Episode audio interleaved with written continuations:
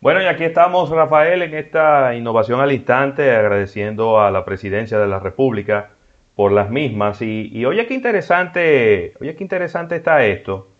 Y es que hay una empresa eh, que está trabajando, Rafael, en un proyecto que a mí particularmente me ha llamado mucho la, la atención, porque ellos quieren convertir ventanas en paneles solares. Oh, pero qué interesante. Sí. Eh, imagínese usted, y esta es la lógica detrás de esto, que cada ventana en el hogar pudiera generar electricidad. Es una, esta empresa se llama Ubiquitous Energy. Ubiquitous Energy ha desarrollado unos, unas, unas celdas solares transparentes y han creado lo que ellos llaman Clear View Power Windows. Clear View Power. Estos son unas ventanas. Es como un vidrio solar que puede convertir la luz del sol en energía sin necesidad de lo que es el, el, bueno, el que ha visto un panel solar o un tubo, un, un receptor de, energía ultravioleta, se da cuenta que son como un gris opaco.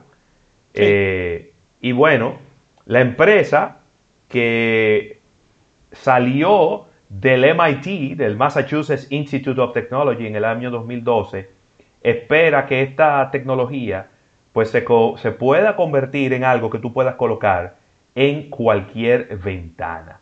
Eh, dice su fundador, Miles Barr, puede ser aplicado a cualquier ventana de cualquier rascacielos. Oye, esto, Rafael? Imagínate todos estos rascacielos, que todo, todo el, el, el, frame, la el, parte... el revestimiento del edificio es en cristal. Imagínate tú que todo ese cristal estuviera absorbiendo la energía y almacenándola en algún lugar. Puede ser aplicado a los vidrios de los automóviles. Importantísimo. Puede ser aplicado al cristal de tu teléfono a la pantalla de tu teléfono, lo dice también este señor. Esa es una importante innovación porque una de las limitaciones que tiene, que tiene todo sistema solar es que está destinado a morir en un techo. Ay Dios. Sí, está destinado a morir en un techo y ser parte sencillamente de, de una azotea. Entonces, esto le da una movilidad y es un paso trascendental a acercar más este tipo de innovaciones a, las personas y hacerlo parte de la casa. ¿Qué, le pasó, por ejemplo, a los aires acondicionados? Los aires acondicionados tienen ahora unos estilos estéticos y, una, y unas decoraciones que son parte de salas y de habitaciones y parte del ornato y de, y de, la, y de la belleza que, que, exhiben, la, que exhiben estos, estos ambientes. Y eso, es y eso fue un paso importante a la hora, a la hora de, de la innovación de los aires acondicionados. Y lo mismo le estaría pasando a esto, ¿no? Mira, ellos ya están instalando este, estos Clearview Power, estas eh, ventanas que absorben energía solar y la almacenan en su, en su edificio, en su edificio que queda en Redwood City. Y eh, dicen ellos que ya, eh, que aunque lo tienen en tamaños limitados, están planeando una fase eh, donde pudieran fabricar estas ventanas de cualquier tamaño. Eh, obviamente, eh, todo este lío del, del, COVID-19 ha forzado a la empresa a empezar a trabajar de manera remota, pero dice su fundador que todavía están haciendo significantes progresos en el desarrollo de esta tecnología. A mí sí me ha gustado esto, Rafael. Imagínate tú un carro con que todas las ventanas, el cristal de adelante, el cristal de atrás, y por qué no, ahora es muy común ver que el techo sea también en cristal panorámico, que todas esas ventanas puedan estar absorbiendo energía, cargando la batería mientras tú vas corriendo. Eh, obviamente esto le daría muchísima más independencia de, de conducción a los vehículos eléctricos, que es sin lugar a dudas el, área dentro de eh, el automovilismo que más está creciendo en los últimos tiempos. Ya para finalizar por mi parte, atención Rino Señor, y es que nada más y nada menos que este app de videoconferencias llamado Zoom, al día de hoy, Ravelo, vale más que Twitter y que Slack.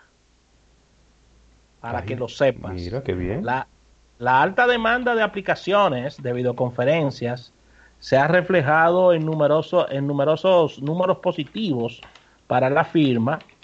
Y si bien es cierto que en los últimos años Zoom Video Communications ha logrado hacerse de una comunidad importante, cautiva, en la parte académica, en la parte de los hogares, y en las últimas semanas, por este tema de pandemia, ellos han multiplicado su tráfico y sus descargas por temas de, de, estar en las casas. Y al día de hoy, Ravelo Zoom se ubica en una capitalización de mercado de unos 42 mil millones de dólares.